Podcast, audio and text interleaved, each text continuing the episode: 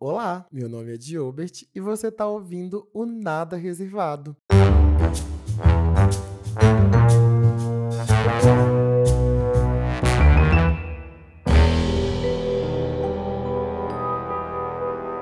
Episódio de hoje é muito especial para mim. Agosto é o ano de nascimento da minha leonina favorita na face da Terra, a Madonna. Por isso, eu decidi fazer o primeiro episódio desse mês dedicado exclusivamente a ela. Eu não quero te contar a história da Madonna, onde ela nasceu, o que ela faz, porque eu acho que isso todo mundo sabe, mas eu quero compartilhar com você um pouquinho de como ela influenciou a minha personalidade e como as músicas dela me ajudaram a passar por momentos muito importantes da minha própria existência. Acho que vai ser um papo muito legal, bem descontraído e eu espero que você ouça até o final. Então, sem mais delongas, pega o seu copo de coca, pega a sua xícara de café ou de chá e vem ouvir comigo todas as vezes em que a Madonna salvou a minha vida.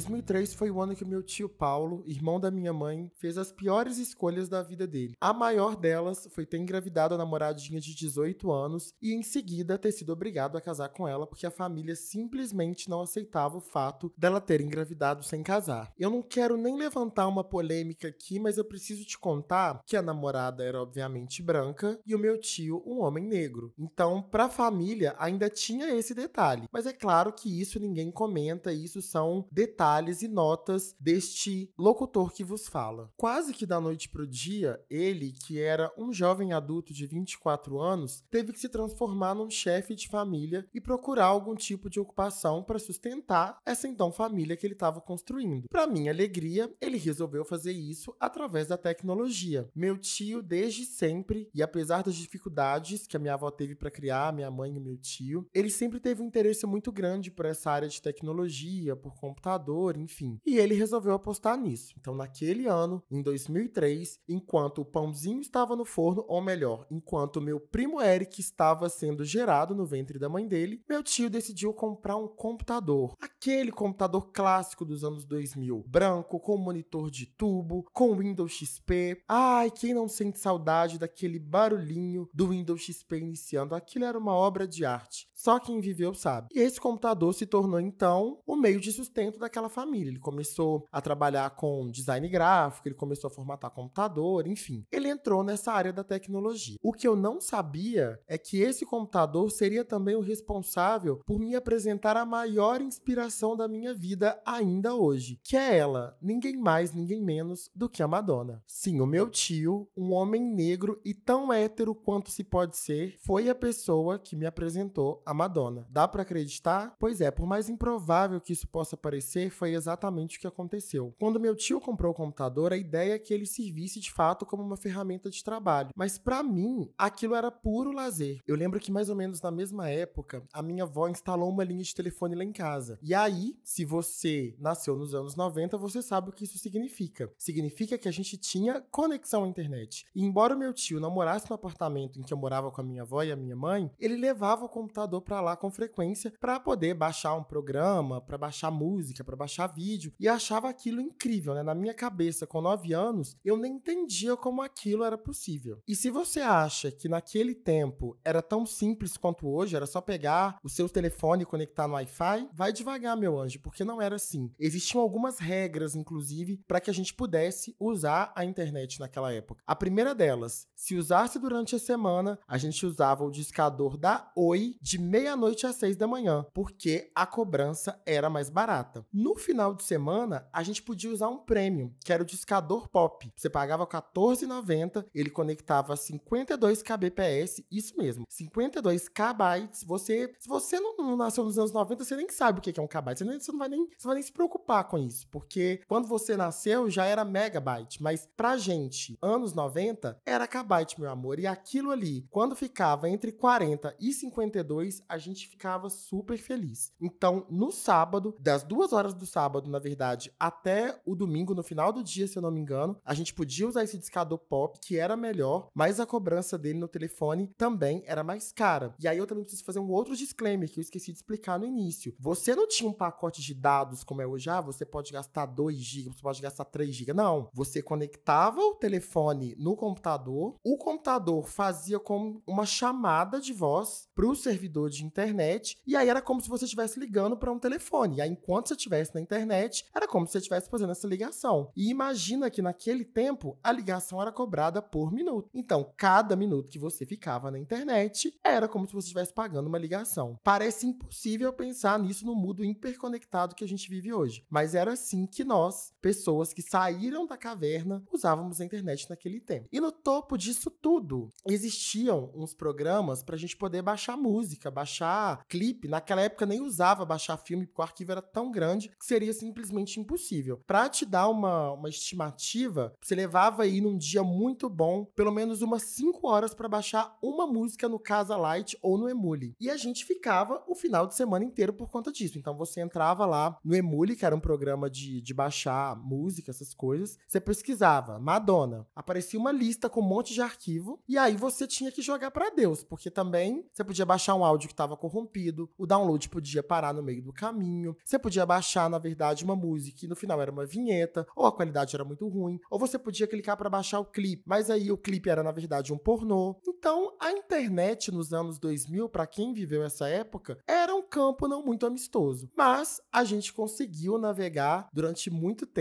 graças ao meu tio. Tio, muito obrigado por ter comprado esse computador, porque ele fez tudo, basicamente. E eu lembro até hoje do dia que a gente baixou o primeiro clipe. Era o clipe da Madonna Music. Não me pergunte por que o meu tio quis baixar esse clipe primeiro, na verdade, tinha uma lista de coisas sendo baixada no mesmo tempo, mas o clipe Music foi o que baixou primeiro. E eu lembro quando a gente foi parar para assistir. Primeiro, que a qualidade, para mim, naquela época, era muito boa, né? Tô acostumado com TV de tubo, com uma parabólica que ficava chiando. E de repente tem uma imagem que, mesmo embaçada, não chia e você escuta muito bem o áudio, aquilo é incrível. E eu lembro que ele colocou em tela cheia no Windows Media Player. Ai, que saudade do Windows Media Player. Ele colocou em tela cheia no Windows Media Player e tava lá. A Madonna toda de branco, com um chapéu de cowboy, entrando numa limusine. E aí, no meio do clipe, o clipe virava uma animação e a música tocando. Eu não entendi absolutamente nada do que ela tava falando, obviamente. Aquilo não era nem um clipe para criança, né? Porque tem uma cena, inclusive, que ela entra com as amigas num clipe, num, num clipe, num bar de, de strip, e aí tem umas mulheres lá dançando, enfim. Então não era uma coisa para criança ver, mas, né, dentro de casa não tinha esse negócio de classificação indicativa. Botava lá e a gente assistia junto. Eu lembro de ficar completamente hipnotizado com aquela mulher loura que eu achava linda, um olho claro, muito lindo também. Parecia bem vestida, o clipe era animado. Eu não entendia muito bem o storytelling do que tava ali por trás, mas de alguma forma eu sempre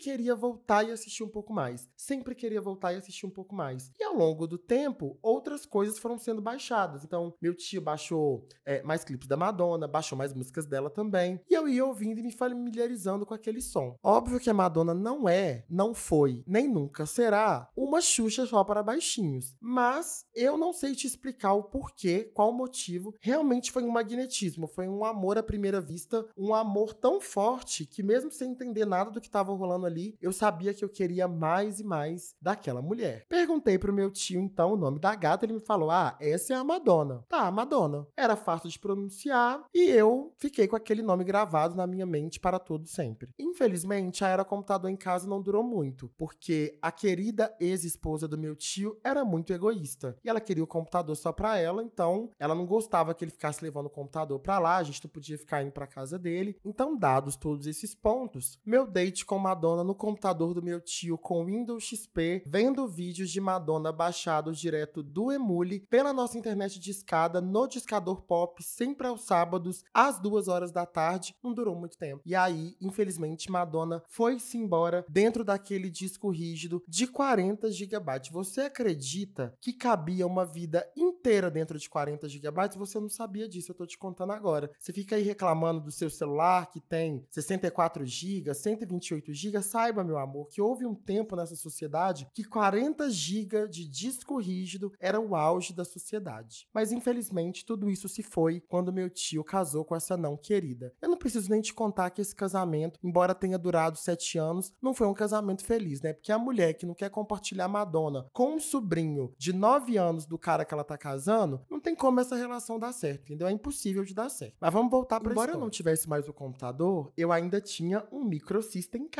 O que que um microsystem faz, você me pergunta? Você que não nasceu nos anos 90, né? Você que não foi uma criança nos anos 2000. Um microsystem basicamente era um aparelho onde a gente ouvia música. Então ele tinha um compartimento para CD, e eu devo te dizer que a minha avó caprichou, a gente tinha um de cinco CDs. Isso era uma coisa também chiquérrima na época, porque você podia colocar cinco CDs dentro do som e ele ia revezando, entendeu? Acabou um CD, ele já colocava outro e ficava tudo lá dentro. Não me pergunte engenharia disso, que eu não faço ideia, mas era assim que funcionava. Além disso, você também podia ouvir música no rádio, então você clicava lá no botão do rádio e aí você escolhia a rádio que você queria ouvir e ainda tinha um lugar para colocar fita cassete, que é uma coisa que você que também não nasceu nos anos 90 não deve se lembrar, mas basicamente é uma fita magnética que a gente botava no som e podia ouvir música ou gravação, o que quer que fosse. O nosso microsystem, apesar de uma família não tão abastada em Santa Luzia, também tinha essa possibilidade de não só ouvir a fita cassete como gravar. Então eu ficava o dia inteiro na Jovem Pan antes de ser bolsonarista e na 98 FM, que aqui em BH é ela é uma rádio que tocava músicas pop, pop rock, assim, então eu gostava bastante. Ficava entre essas duas, com o nome da Madonna memorizado, torcendo para que o locutor a qualquer momento falasse: "Fique agora com a música X de Madonna". Podia ser qualquer coisa, mas eu queria ouvir a voz dela, eu queria saber mais dela. E para minha sorte, em 2003 a Madonna lançou o American Life, que é um CD muito controverso dela, inclusive, muito político, mas que fez um barulho no mundo todo e foi sucesso, assim como tudo que ela faz e fez. Então sempre tocava uma musiquinha desse CD no rádio e eu já tava lá com a minha fita pronta para gravar. Além das grandes músicas da Madonna, como Like a Virgin e outras mais, eu ia gravando aquilo tudo sem fazer o mínimo de ideia do que, que ela tava falando, sem saber sobre o que era, mas eu queria ouvir. E assim eu fui construindo meu repertório de Madonna, com a minha fita cassete,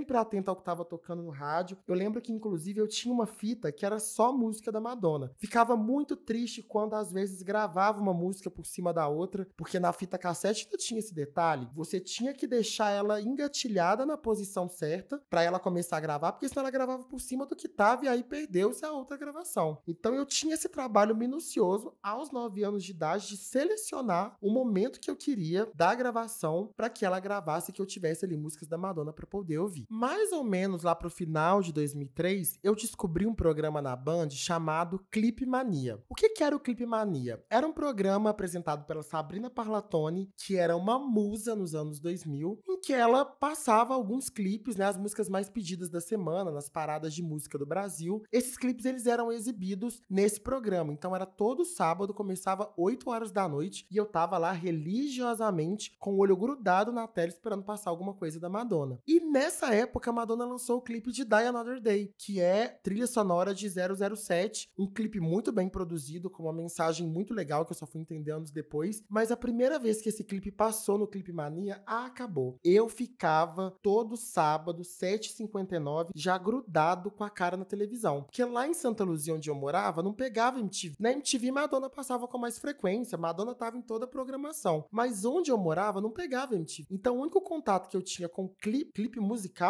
era no Clipe Mania. Então, você hoje, que fica aí no YouTube pesquisando, tem on demand, né, na mão, a hora que você quer, o clipe da banda que você gosta, da artista que você gosta, saiba que nem sempre foi assim. A gente tinha que ficar ali na sorte, torcendo para passar aquilo que a gente queria ouvir. E era uma alegria sem, sem tamanho. Era um acontecimento, assim. A gente assistia tudo, pedindo a Deus para que em algum momento passasse de novo. Ao longo do tempo, eu fui juntando todos os pequenos pedacinhos de Madonna que eu podia ter. Então eu tinha essa fita com todas as músicas dela que tocavam no rádio e sempre que tocava uma nova, eu dava um jeito de incluir ali para ter o, o máximo de Madonna que eu pudesse, mesmo sem entender nada do que ela estava cantando. E para minha sorte, a minha avó, que era empregada doméstica na casa que ela trabalhava, a filha da patroa dela assinava revistas Capricho, Atrevida, enfim, revistas que falavam muito desse mundo pop. Então sempre tinha na Capricho e na Atrevida alguma coisa referenciando a Madonna, uma foto, uma imagem. Eu recortava tudo, colava no meu caderno. Eu tinha um caderninho, gente, com vários recortes de Madonna, assim, de fotos dela, de entrevistas. E ao, aos poucos eu fui assimilando quem era ela, o que ela representava, né, o tamanho da carreira dela, quanto tempo ela cantava, enfim. Eu fui aprendendo sobre ela pouco a pouco. Mesmo que de uma forma muito fragmentada, a nossa ligação, a minha ligação com a Madonna, ela foi crescendo, crescendo, crescendo, a um ponto em que lá para minha adolescência, se você me perguntasse quem era a minha cantora favorita, eu muito provavelmente responderia Madonna porque ela sempre ocupou esse lugar para mim. E avançando um pouco no tempo, foi na adolescência que de fato eu comecei a compreender a magnitude dessa mulher e a ficar cada vez mais obcecado por quem ela era, pela arte dela, pela maneira como ela se expressava. Enfim, a adolescência foi de fato onde essa obsessão com a Madonna encontrou seu ápice. E é claro que tem um motivo para isso. Quando eu fiz 15 anos, a minha avó pegou todo o 13 terceiro dela e me deu um computador de aniversário. Eu juro para vocês que não tinha ninguém mais feliz na terra do que eu quando eu ganhei o meu computador, porque ele era tudo para mim, ele era absolutamente tudo. E até porque vovó não brincava em serviço. Vovó foi lá na Info 2, que era uma loja que vendia artigos de informática aqui em BH, não sei se existe ainda, e ela comprou, meus amores, um computador de monitor LCD 19 polegadas preto.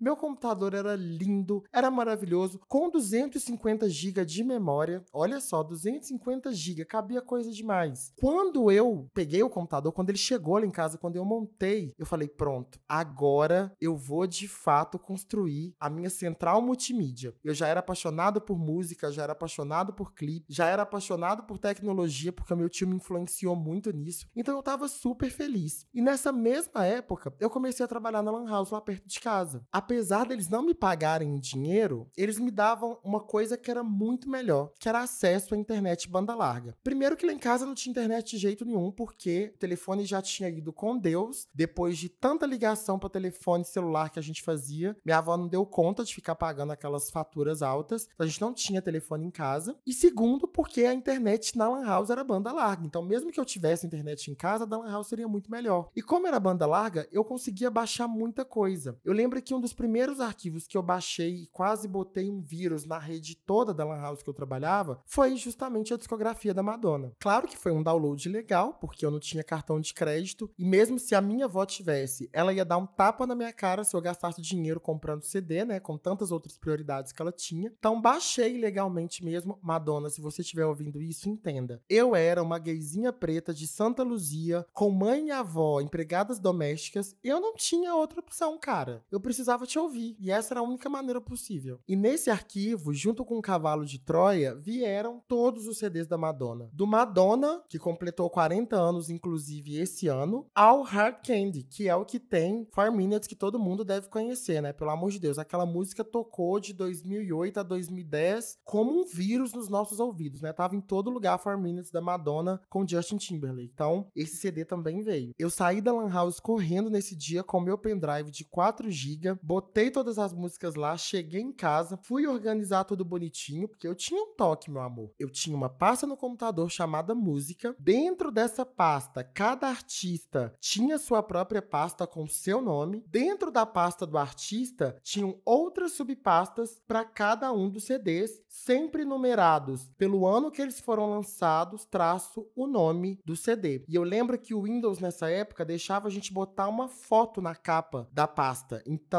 cada pasta de cada CD tinha como foto de capa a capa do CD, obviamente. Então, o meu computador, meu amor, ele era um Spotify. Não tinha todas as músicas possíveis que a gente tem no Spotify hoje, mas tinha toda a discografia dos artistas que eu amava. E a primeira discografia que eu botei lá foi a da Madonna. Se você quer saber a segunda, era da Britney Spears, que sempre esteve ali do lado com Madonna. Em alguns momentos a Britney esteve na frente, em alguns momentos esteve. Mas Madonna, quando a gente olha para a foto completa, sempre foi líder absoluta, sempre será. À medida em que eu fui ouvindo essas músicas, uma coisa ficava martelando na minha cabeça, que era: o que, que essa mulher tá cantando? Sobre o que, que ela tá falando? Por que, que essas músicas têm um impacto tão grande em mim? Porque eu fico tão feliz, ou às vezes tão triste, ou às vezes tão pensativo com o que ela tá cantando ali, sendo que eu só consigo compreender de fato os instrumentos. Eu não sei o que, que ela tá falando. E acredite se quiser, a primeira grande coisa que a Madonna me inspirou na vida foi a aprender inglês. E é claro que eu não tinha dinheiro para pagar um curso de inglês, então eu aprendi como? No letras.mus.br. Eu entrava lá, eu copiava num arquivo de Word a letra da música original, a letra da música traduzida, e quando eu chegava em casa, colocava uma do lado da outra e aí ficava: "Ah, então essa frase significa isso aqui". E fiz isso, gente, durante anos, não só para Madonna, mas para todos os artistas internacionais que eu gostava. E acredite se quiser, foi assim que eu aprendi inglês. Eu aprendi inglês lendo as traduções das músicas que eu amava e tentando reproduzir o som daquelas palavras em inglês enquanto eu cantava. Então, Madonna, muito obrigado por ter sido meu CCAA. É claro que depois que eu comecei a trabalhar, enfim, eu tive a oportunidade de aprimorar, tive a oportunidade de fazer um intercâmbio de 30 dias, que foi a minha primeira viagem para Europa, e aí eu melhorei muito também no, na fala, né, em conseguir falar de fato idioma. Tem muito espaço para melhorar, mas 90% desse processo se deu com Madonna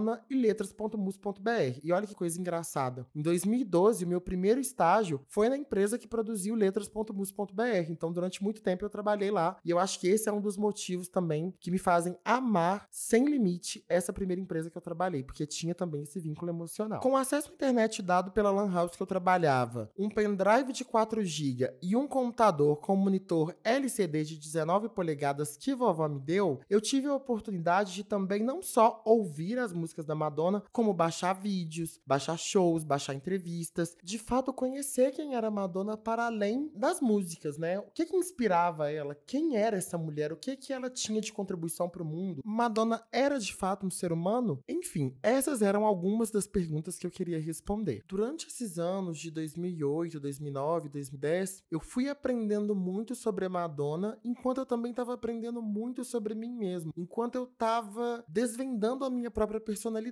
E foi muito interessante porque encontrar esse outro lado da Madonna para além da artista, num momento em que eu estava aprendendo também sobre mim e começando a responder algumas questões que eu tinha, me fez trazer para minha vida algumas das qualidades, das características que eu enxergava nela muito forte e que eu queria ter em mim também. A primeira delas é sem dúvida alguma a dedicação, a ética no trabalho. Eu lembro de assistir um documentário, eu não vou lembrar o nome agora, contava um pouco dos bastidores da vida da Madonna antes da turnê Confessions, que é, na minha opinião, ainda hoje, a maior turnê que a Madonna já fez a nível de conceito, de entrega, de figurino, de voz, de performance, de momento na carreira, de momento de vida. Eu acho que todas as estrelas estavam alinhadas. E aí a Madonna falou: beleza, eu vou fazer a Confessions. Eu não sei se você acompanha divas pop ou artistas que fazem grandes turnês pelo mundo, mas a preparação para uma turnê mundial é quase que uma preparação para uma maratona. Afinal de contas, principalmente quando a gente considera uma diva pop, ela precisa dançar, ela precisa cantar, ela precisa estar carismática, ela precisa estar bonita, ela precisa ser o centro das atenções durante duas horas pelo menos de show. E quando a Madonna foi fazer essa turnê, a Confessions, ela já estava ali entre 46 e 47 anos de idade, então ela já não era mais uma mocinha nova no auge da idade, no auge do fôlego, mas como tudo na vida dela, a idade é só um número e ela não ia deixar de entregar um grande espetáculo porque ela estava ali fazendo 47 anos. Só que algo muito ruim aconteceu. No final de semana que ela estava comemorando o aniversário de 47 anos, ela caiu do cavalo e fraturou vários ossos, dentre eles algumas costelas, ficou hospitalizada e aquilo ali poderia ser basicamente o grande motivo para ela cancelar a turnê, que foi meses antes da, da Confessions estrear. Mas se você pensa pensa que costelas quebradas parariam Madonna, você tá muito enganado, você tá muito enganada. Porque a gata saiu do hospital destinada a fazer aquela turnê. Ela ficou algum tempo em observação, fez os exames, precisou ficar um tempo, fazer uma reabilitação, mas rapidamente se recuperou, voltou para os ensaios e começou a turnê na data que estava planejada. E como ela também tem a coisa do deboche que eu amo, na performance de Like a Virgin, que nessa turnê ela encena em cima de um de um cavalo cavalo mecânico, uma estrutura que representa um cavalo, ela me bota no telão as radiografias das costelas dela quebradas, para mostrar que ela é um ser humano, mas que o trabalho dela, o amor dela pela arte cura. E ela tava ali para entregar um espetáculo. Isso para mim, essa história, ela tem um peso que eu não sei dizer, porque vai além da própria capacidade do limite físico do corpo, mas vai na sua entrega, no seu desejo de fazer algo acontecer. E ela quando quer algo algo, meu amor, ah, sai da frente que ela vai entregar. Então, recém-recuperada de costelas quebradas com 47 anos, ela foi capaz de entregar um dos maiores atos da história da música pop mundial. E se você assistir o show, o que eu recomendo que você faça, você vai ver que as coreografias, que o sincronismo, que a exigência física para o corpo é muito grande. Eu, no auge dos meus 28 anos, não conseguiria performar o primeiro bloco dessa turnê com playback. A gata cantando ao vivo no gogó, dançando, recém-recuperada de costelas quebradas, pelo amor de Deus, ela mostrou para mim que não tem limite, que quando você quer algo, quando você se dedica, quando você se empenha, tudo é possível. Quando eu voltava da faculdade lá para 2012, 2013, tarde da noite, sabendo que ia chegar em Santa Luzia, meia-noite e meia, uma hora da manhã, e que no outro dia, seis e meia, eu teria que estar de pé para ir para o trabalho e ver um outro dia com novos desafios, quando eu pensava que ia ser impossível, quando eu pensava que não ia dar, eu sempre lembrava disso. Cara, a Madonna fraturou as costelas com 47 anos e meses depois ela entregou uma turnê mundial que é uma das maiores referências de turnês pop da história mundial. Então, assim, quem sou eu, uma gayzinha de Santa Luzia, para não dar conta de acordar às seis e meia da manhã e trabalhar? É claro que eu dou conta. E isso ficava ecoando na minha cabeça sempre que eu tinha uma situação muito difícil. A Madonna entregou uma das maiores turnês da história depois de ter fraturado as costelas com 47 anos de idade. Quem sou eu para não levantar dessa cama às seis e meia da manhã e ir trabalhar? Eu não sou ninguém. Eu tenho aqui ir. Eu não posso nem imaginar a Madonna descobrindo que eu, em Santa Luzia, com 19 anos, não estava querendo sair da cama às seis e meia da manhã. Que vergonha que seria para Madonna. Ela ia tirar a minha carteirinha de fã com certeza. Um segundo elemento que eu sinto que tem muita influência da Madonna, que eu acho que eu tô tentando evoluir essa arte, tanto aqui no podcast, como no trabalho, como na vida, é a arte de contar uma boa história, a arte de fazer um bom storytelling. Ninguém, me desculpem, fãs de outras divas pop, mas eu acho que ninguém sabe contar uma história tão bem quanto a Madonna. E eu não tô te falando de história de pegar um livro e ler e declamar um poema, não é nada disso. É de como ela conta histórias através das músicas, através dos shows, através dos clipes, como cada pequena coisa, cada frase, cada batida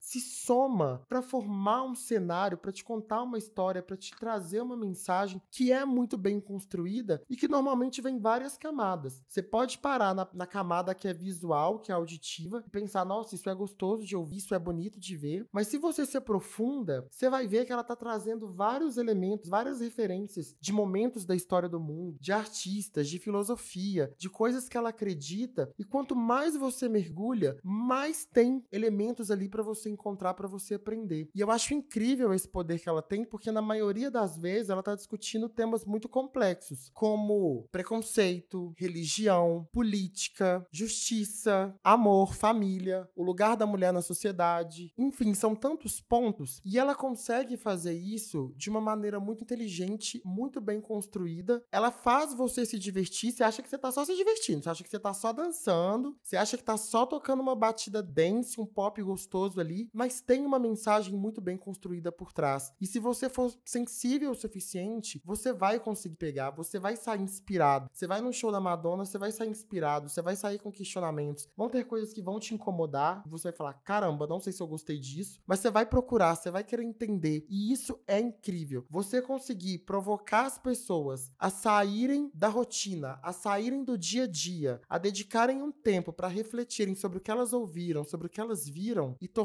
a sua arte um grande portal para que as pessoas aprendam mais sobre o mundo, sobre esses temas que eu acabei de falar, para que elas comecem a observar as coisas por uma outra perspectiva, cara, isso é incrível. E eu acho que ela faz isso muito bem. Se você quer ver isso na prática, tem um documentário da Madonna que é maravilhoso que chama I'm Going to Tell You a Secret, ou em português, Eu Vou Te Contar um Segredo. Tem ele no YouTube legendado com uma qualidade de vídeo não muito boa, mas vale muito a pena, porque você consegue ver a maneira como ela pensa, a maneira como ela constrói a mensagem, a maneira como ela junta religião, sexo, filosofia, amor, família, casamento, enfim, como ela mistura todos esses elementos que permeiam a realidade dela e cria um espetáculo visual crível, impecável, passa muito bem a mensagem que ela quer passar. Assista I'm Going to Tell You a Secret ou em português, Eu Vou Te Contar um Segredo. E já que a gente tá no tema mensagem, questões profundas, uma das coisas que a Madonna me influenciou bastante e me ajudou, na verdade, a expandir a minha visão sobre é justamente a religião. Eu acho que vai soar um pouco óbvio que eu vou trazer aqui, mas eu preciso dizer que a Madonna já foi excomungada pela Igreja Católica três vezes. Isso é uma coisa terrível. Ser excomungado uma vez só já deve ser terrível. Agora, três vezes, essa mulher realmente não cansa de tirar o sono do Papa. E aí você me pergunta, por que ela foi excomungada tantas vezes? Olha, um exemplo mais objetivo que eu posso te trazer é de quando a Madonna lançou um dos seus maiores hits, Like a Prayer, e no clipe ela traz ali Jesus na imagem de um homem negro. É muito engraçado a gente pensar que isso escandalizou dessa maneira a Igreja Católica, uma vez que a Bíblia fala que o homem foi criado à imagem e semelhança de Deus, mas a Bíblia não menciona qual que é a etnia de Deus, né? Ele é branco, ele é preto, ele é indígena. A Bíblia não faz nenhuma referência a isso, mas o fato da Madonna representar Jesus como homem preto, dar um beijo nele no clipe de Like a Prayer, foi o auge do auge para a Igreja Católica. O que na época me fez perguntar: e se Jesus fosse preto de fato? Seria um escândalo tão grande assim? Eu acho que no final das contas, pelo menos para mim, o clipe de Like a Prayer serviu para escancarar o quanto essa estrutura ainda é muito racista, o quanto a gente ainda olha para o divino com um olhar muito europeu, muito branco, né? Então aquele Jesus do olho claro,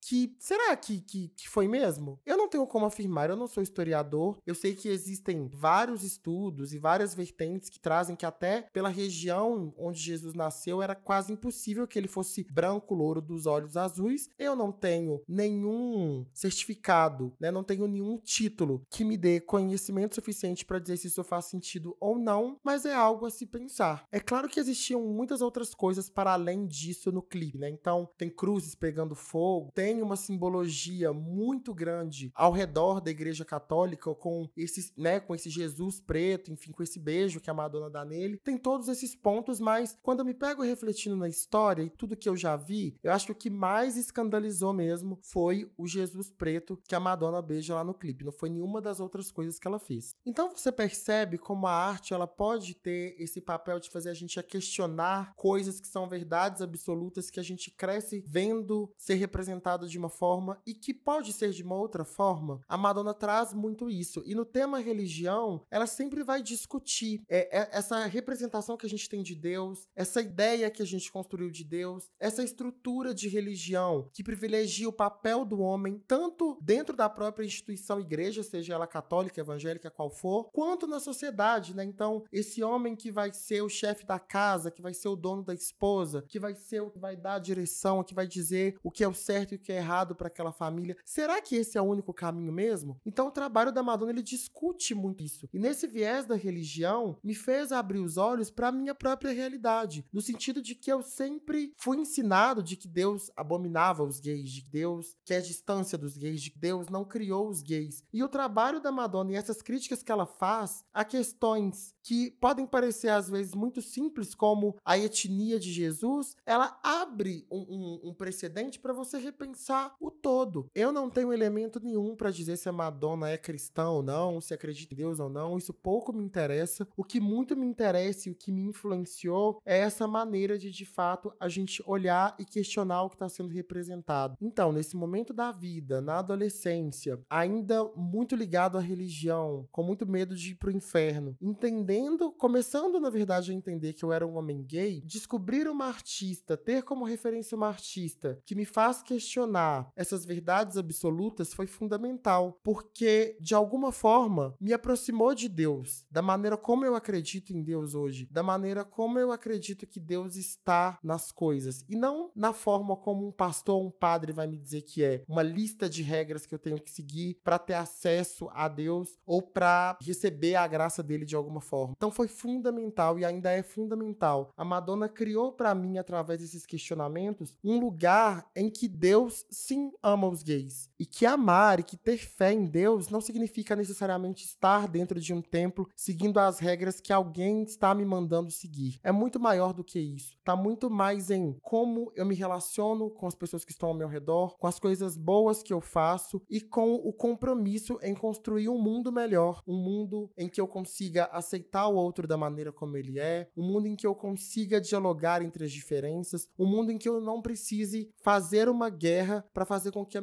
a, minha mensagem ressoe de alguma forma. Então, tem um significado muito grande. E eu acho que a isso eu vou ser eternamente grato. Um outro ponto e um dos meus favoritos quando o assunto é Madonna é a reinvenção. Porque, poxa vida, não existiu na face da Terra uma mulher que conseguiu se transformar em tantas mulheres diferentes ao longo do tempo. Olhar para a história da Madonna é olhar para várias versões de uma mulher e sempre versões muito interessantes, com cabelos diferentes, modos de vestir diferentes, cantando sobre assuntos diferentes, sabe? Se interessando por temas diferentes. Uma hora é a arte, outra hora é a política, outra hora é o amor, é a família, é a pista de dança, é o disco, enfim. A Madonna já foi todas as mulheres que ela poderia ser e o que mais me anima em ser fã da Madonna é saber que a próxima vai ser muito melhor que a anterior. Ela já foi uma agente secreta, ela já foi uma dominatrix, ela já foi uma dona de casa, ela já foi uma pioa de rodeio, ela já foi uma perua, ela já foi uma militante, ela já foi uma garota materialista, ela já foi uma amante, ela já foi mãe, enfim, ela já foi tudo. Quando ela cria um novo personagem, quando ela cria uma nova personalidade e ela apresenta, ela tá dizendo que ela evoluiu, ela tá dizendo que ela aprendeu algo novo e que ela precisa compartilhar esse algo novo com o mundo, ou que em algum momento ela começou a analisar a cena por um outro ângulo. E para que ela consiga transmitir essa mensagem, para que ela consiga se fazer ser ouvida, ela precisa mudar o exterior. E isso é maravilhoso. Tem várias entrevistas em que ela fala sobre isso e ela conta como é um processo muito natural, não é algo que ela acorda e fala amanhã eu vou ser ruiva, amanhã eu vou ser uma dominatrix, amanhã eu vou ser, sei lá, uma militante. Não, é algo que vai acontecendo. A vida vai convidando ela para essas experimentações e ela vai abraçando e ela vai incorporando isso e ela transforma esse entorno em algo novo. Isso é muito especial. E eu, claro, se você é uma pessoa que me segue no Instagram, você sabe que eu sou uma pessoa que gosta de mudar. Eu gosto muito desse dessa possibilidade de me transformar em alguém novo, de contar uma história pelo meu cabelo, pelas minhas roupas, pelo meu estilo, sei lá, pelos lugares que eu frequento, pelos vícios e não vícios, enfim. Eu gosto dessa possibilidade de olhar para trás e pensar, cara, eu não sou o mesmo. E eu acho que tem o elemento Madonna, acho que muito presente nisso. Tanto que agora, nesse momento, enquanto eu tô gravando aqui para vocês, eu tô pensando em como o meu cabelo tá do mesmo jeito há mais de um ano e o quanto essa ideia é insuportável. Porque parece que eu tô me repetindo todos os dias. Por que, que eu vou me repetir todos os dias se eu tenho uma infinidade de possibilidades que eu posso transmitir, que eu posso ser, que eu posso me tornar, isso é muito legal. E a Madonna me inspira muito nesse ponto. Ainda dentro desse tópico, que é a expressão da própria personalidade, da própria criatividade, eu amo e venero todos os dias a inteligência da Madonna para comunicar e viver de forma muito aberta e pública suas fantasias sexuais. Eu acho que isso é incrível. E eu já te explico por quê. Eu acho que ainda hoje é um tabu muito grande a gente gente comunicar os nossos desejos, seja para um, um parceiro, para uma parceira, marido, esposa, namorado, namorada. Para muita gente, isso é um grande tabu. É um aspecto da nossa própria personalidade que muitas vezes fica só ali no imaginário porque parece sujo demais, ousado demais, pecaminoso demais para ser verbalizado. Num mundo em que a gente tem que viver muito pela aparência, que o, o, o parecer é mais importante do que o que realmente realmente é essa imagem da pureza, da pessoa que não está ligada à luxúria, que não está ligada ao carnal, sempre teve um espaço muito grande, principalmente na nossa cultura ocidental, que é muito influenciada pelo cristianismo. E a Madonna, nos anos 90, ela ousou comunicar para o mundo as fantasias sexuais dela. E ela fez isso de várias formas, através das roupas que ela usava, através das performances bastante provocativas nos shows e em alguns clipes também, lançando um livro chamado Sex, ou Sexo em tradução livre, em que ela basicamente fez uma série de fotos representando muitas das fantasias sexuais que ela tinha, se transformando numa dominatrix no controle do seu próprio desejo, do seu próprio prazer. E ela faz isso de uma maneira muito inteligente, porque para além do que os olhos podem ver, que são fotos provocativas, que são músicas muito provocativas durante a era erótica ali, que foi o período onde ela de fato trouxe isso à tona com muito muita nitidez, o que ela comunicou é que, assim como os homens, as mulheres também poderiam estar no controle da sua própria sensualidade, realizando as suas fantasias e comunicando isso. Porque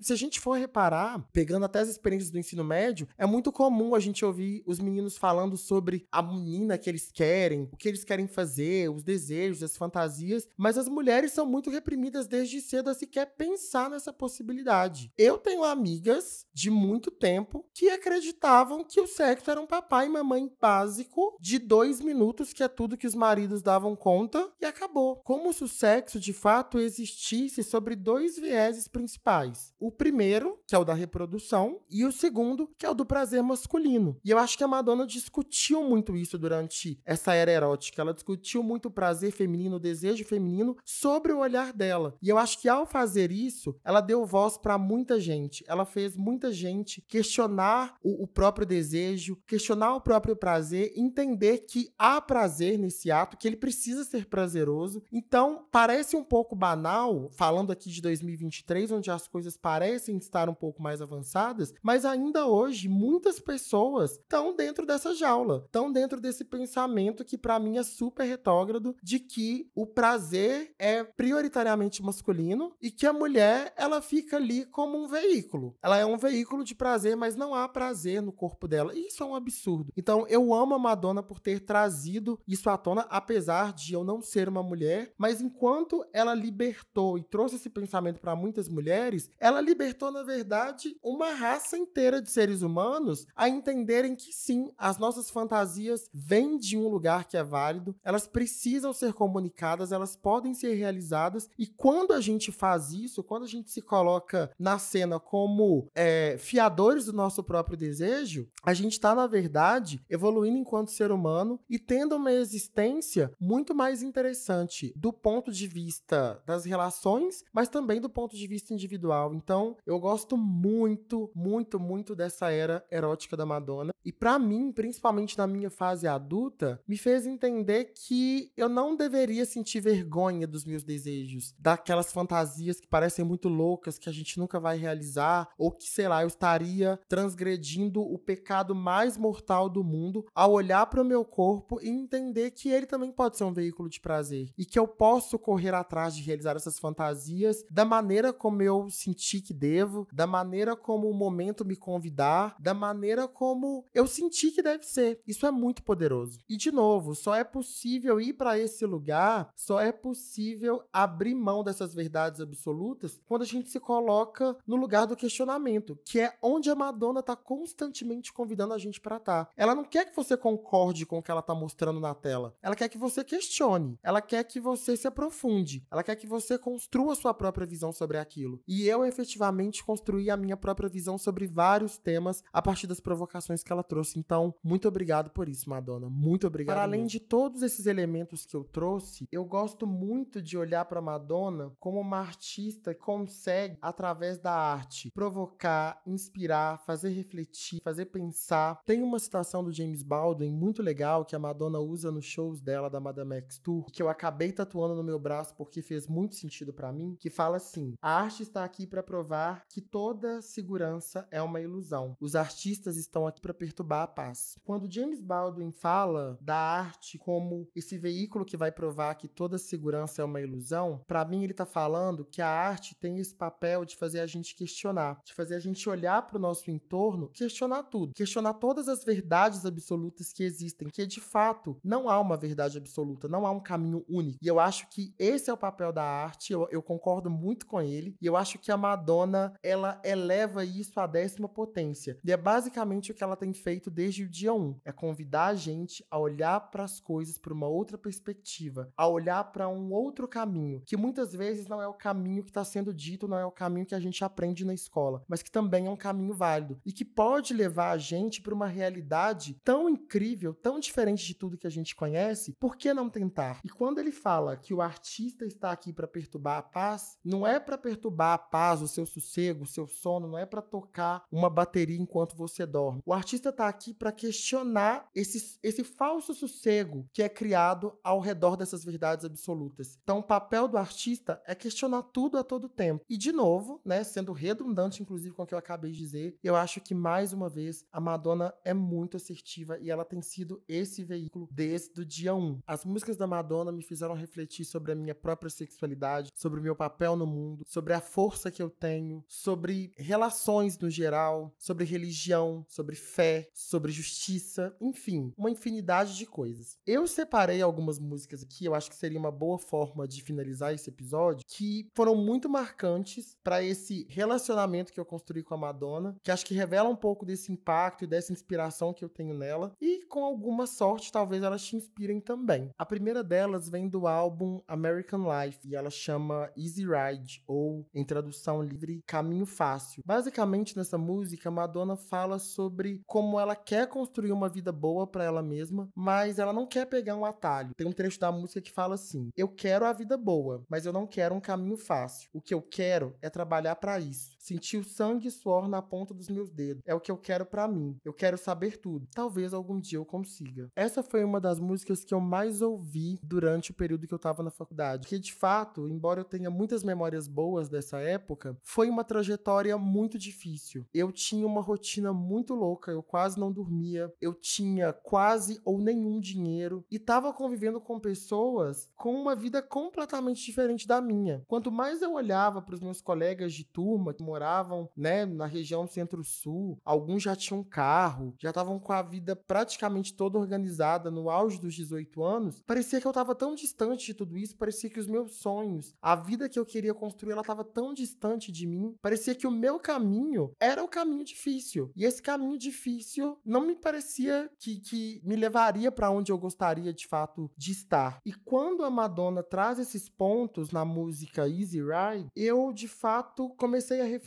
que, cara, não pode até ser que exista um caminho mais fácil, mas será que ele é o caminho que vai me levar para a realização? Será que eu vou me sentir orgulhoso da minha própria trajetória se eu pegar um atalho, se eu olhar para a minha história e ver que ela tem muito mais elementos de uma outra pessoa fazendo coisas por mim do que eu fazendo coisas por mim mesmo? E embora eu não deseje para ninguém nem 10% dos perrengues que eu passei, eu posso dizer hoje, 10 anos depois dessa experiência da faculdade, que eu também não quero o caminho fácil. Eu quero o caminho em que eu olhe para as minhas mãos e eu veja que tudo que elas carregam são fruto do meu próprio trabalho, da minha própria criatividade, do meu desejo de fazer acontecer, da minha vontade, da minha capacidade de correr atrás, enfim, que é, que é fruto do meu trabalho, que é fruto do que eu consegui produzir de fato. Essa música ela foi quase que a minha melhor amiga no caminho da Praça da Liberdade para o centro de BH para pegar o meu ônibus ônibus, porque era um lembrante constante de que eu não podia desistir e que o caminho, apesar de difícil, me levaria sim para a vida que eu queria viver naquele momento. E hoje eu tenho muito orgulho de dizer que a minha vida é muito melhor do que eu pensei que ela seria nesse momento. Tem muitas coisas para eu ajustar, mas efetivamente o caminho difícil me faz ter muito orgulho da minha trajetória e do que eu construí até aqui. Então, muito obrigado por essa, Madonna. Outra música da Madonna que eu tenho uma conexão definição muito profunda é Human Nature, ou Natureza Humana em tradução livre. Essa música, ela é basicamente um hino para te encorajar a expressar e ser quem você é. E ela tem uma importância muito grande para mim porque eu fui criado de uma maneira a sempre ser o que o outro espera que eu seja, a me comportar da maneira como ele espera, a dizer o que ele espera, a agir como ele espera. E ao longo do tempo, enquanto eu ainda estava nessa lógica, isso foi matando pouco a pouco a minha essência. Com a terapia, enfim, com a minha maturidade, né, que vai chegando com a idade, de fato, eu consegui abrir mão dessa lógica, mas ao mesmo tempo, parecia que o que eu estava fazendo era uma tentativa de provocar, de ser rebelde, enfim. E em muitos momentos eu fui chamado do canto por familiares, às vezes até por amigos, para dizer: "Você não tá um pouco demais?". E aí, para essas pessoas, eu quero dizer o seguinte, parafraseando a própria Madonna: "Você não me deixaria dizer dizer as palavras que eu queria dizer. Você não quis ver a vida através dos meus olhos. Você tentou me empurrar para dentro da sua sala apertada e me calar com rancor e mentiras. Eu disse algo errado? Eu não sabia que eu não podia falar sobre sexo. Eu permaneci por muito tempo, eu não sabia que podia expor minhas ideias. Não sou sua vadia, não jogue a sua merda em mim. Resumindo tudo isso, não espere que eu me transforme no que você deseja que eu seja. Eu vou ser quem eu quiser, como eu quiser, na medida que eu quiser. Tem música para militar também. E eu lembro que quando o Bolsonaro ganhou as eleições em 2018, uma música da Madonna que falava muito comigo e que me dava muita esperança em dias melhores, chama Batuca. E eu quero ler um pedacinho dela aqui para você. É assim: Que Deus tenha piedade. As coisas precisam mudar. Há uma tempestade vindo. Eu ouço o vento soprar. Me deixe recuperar meu fôlego. Será que conseguiremos ganhar essa corrida? Eu juro que é uma estrada longa e a rodovia escura. Eu fiquei acordada a noite toda e fiz uma pequena oração. Pegue aquele homem, coloque-o na cadeia, onde ele não poderá nos parar, onde ele não poderá nos machucar. Nós permaneceremos firmes debaixo dessa árvore. Essa música para mim ela teve uma capacidade de sintetizar o que eu estava sentindo que até hoje me surpreende, porque como homem negro, gay, assistir o Brasil colocar de pé um governo de extrema direita era muito preocupante para mim. Eu dormia e acordava com uma preocupação sobre o meu futuro, sobre os meus direitos, sobre como as coisas seriam. Muitas das coisas que eu pensava que aconteceriam aconteceram de uma maneira muito pior. A gente viu o Brasil retroceder em diversos campos, principalmente no que tange a conquistas sociais. E quando eu ouvia Batuca, era como se de fato eu estivesse ouvindo uma oração, era como se eu tivesse de fato pedindo para Deus de todo o meu coração que ele tirasse aquele homem do poder, para que ele não pudesse de fato nos machucar. E quando, eu,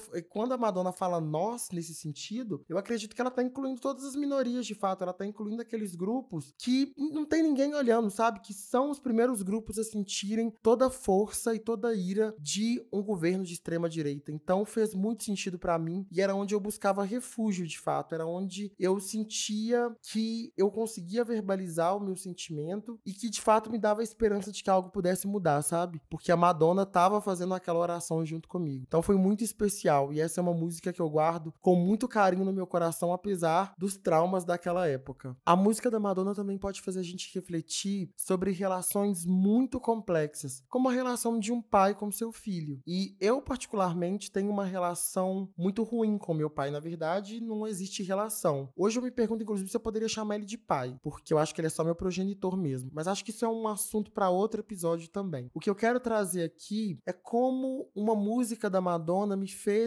entender que estava na hora de abrir mão dessa minha tentativa de ser um filho perfeito para meu pai, de ser visto, de ser amado por ele, de de fato olhar para o que eu tinha, ser muito grato por aquilo e pensar, cara, que bom que esse homem não formou meu caráter, porque quem seria eu caso esse homem tivesse de fato participado da minha criação? E essa música ela chama Oh Father, ou em tradução livre, Ó oh Pai. E aí eu quero ler um pedacinho dela para você agora. Ela fala assim: Talvez um dia, quando eu olhar para trás, eu poderei dizer que você não queria ser cruel. Alguém também te machucou. Você não pode me machucar agora. Eu fugi de você. Nunca pensei que conseguiria. Você não pode me fazer chorar. Você tinha o poder uma vez, mas eu nunca me senti tão bem comigo mesmo. Embora eu não necessariamente tenha fugido do meu pai, porque na verdade a gente nunca esteve junto, a gente nunca morou junto, eu entendo que em algum momento da minha vida eu precisei escolher fugir dessa relação ou dessa tentativa de construir uma relação com ele para que eu de fato pudesse me sentir bem comigo mesmo, para que eu começasse a descortinar essa ideia de que eu precisava agradar, de que eu precisava impressionar, de que eu precisava ser alguém completamente fora da curva para que meu pai finalmente me notasse e me amasse. Essa música da Madonna, ela fala comigo num nível muito pessoal, ela me faz olhar para toda uma trajetória de anos tentando ser esse filho perfeito, tentando ser esse ser humano que vai impressionar o pai e me conecta com esse momento que eu tô agora que é, cara, por que que eu gastei tanta energia com isso, sendo que eu tenho uma família maravilhosa, eu tenho uma mãe que me ama, eu tenho uma avó que me ama muito, eu tenho um irmão maravilhoso que me ama e tenho irmãos também por parte de pai que me amam. Por que que eu, por que que eu tô gastando energia com isso, sabe? Então é mais uma evidência desse poder da Madonna de se conectar e de trazer provocações, de fazer a gente refletir sobre experiências que são muitas vezes muito individuais, mas que ela consegue de alguma maneira se conectar com a gente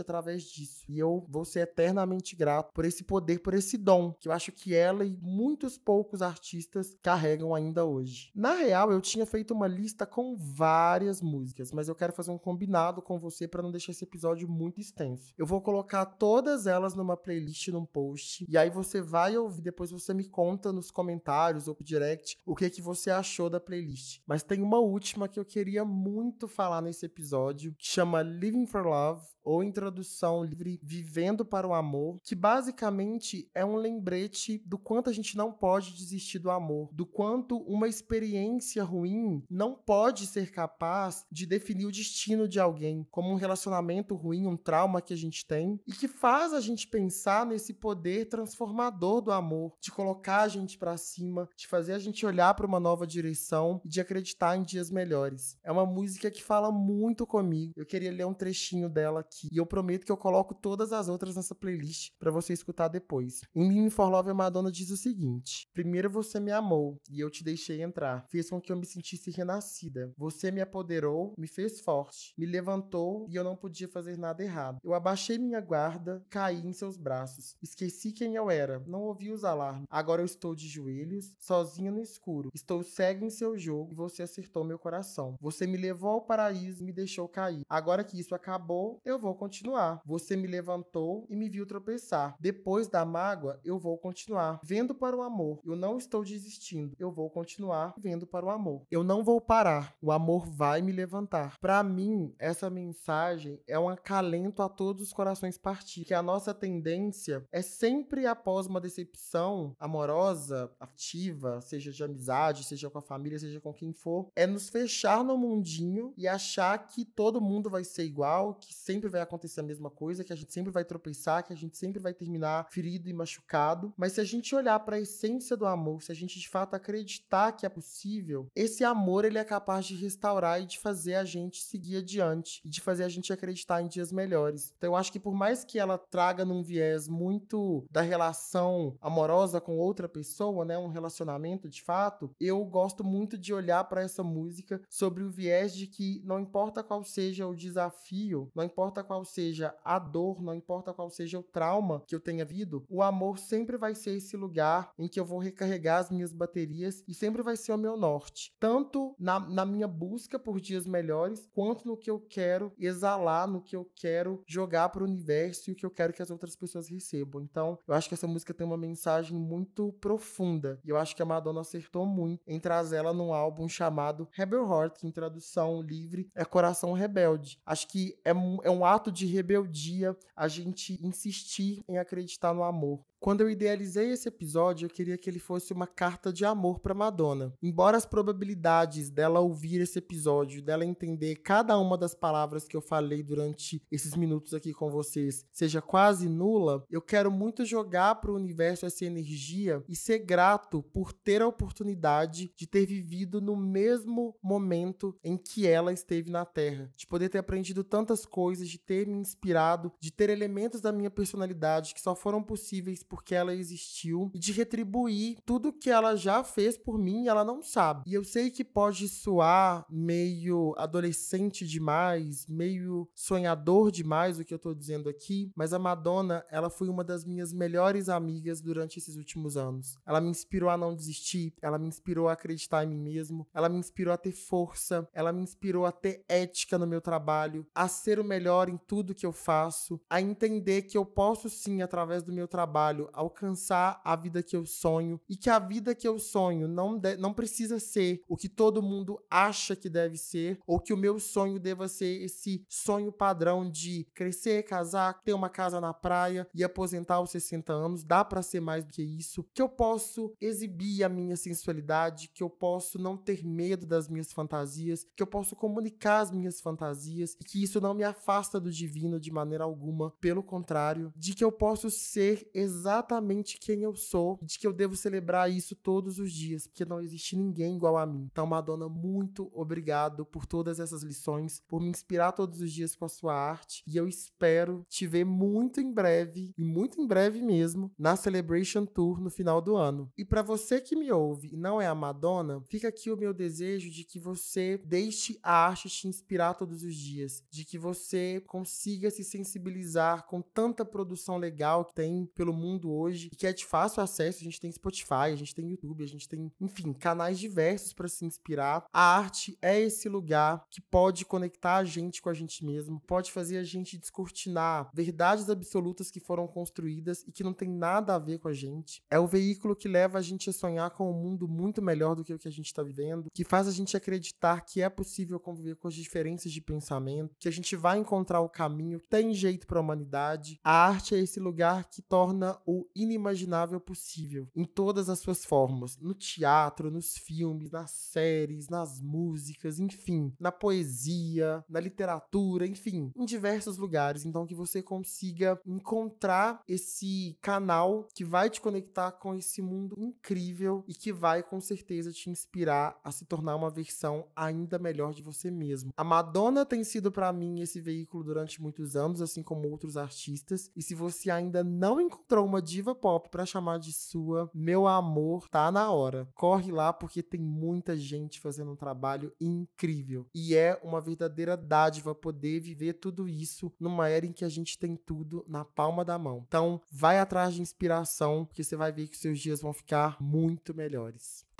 Por hoje é só tudo isso. Vai lá no Instagram, arroba nada reservado, e me conta o que, que você achou desse episódio. E lá também na bio eu vou deixar o link pra playlist com as músicas da Madonna que mudaram a minha vida. Algumas delas eu mencionei aqui no episódio, outras vão estar disponíveis lá no perfil do Nada Reservado no Instagram. Eu fico por aqui, espero que você tenha gostado e até semana que vem com um novo episódio.